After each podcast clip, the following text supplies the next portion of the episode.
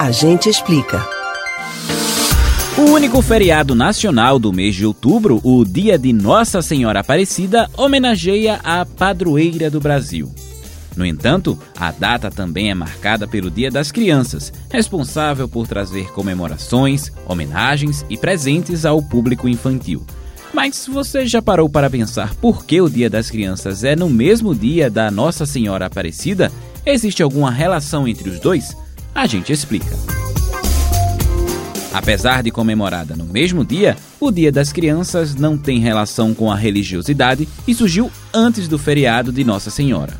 No dia 12 de outubro de 1923, o Rio de Janeiro, então capital federal, sediou um evento que reuniu estudiosos de infância e políticos de vários países.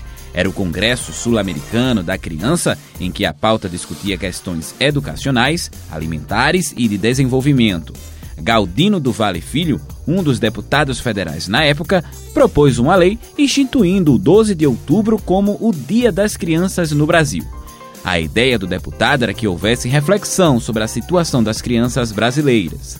O projeto de Galdino foi aprovado e o Dia da Criança foi oficializado pelo então presidente Arthur Bernardes por meio de decreto publicado em 5 de novembro de 1924.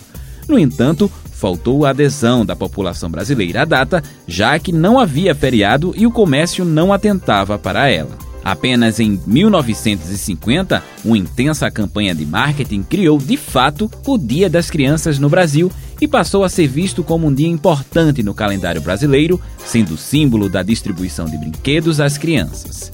Já o Dia de Nossa Senhora Aparecida foi declarado feriado nacional em 30 de junho de 1980, por meio do Decreto 6.802, assinado pelo então presidente João Figueiredo.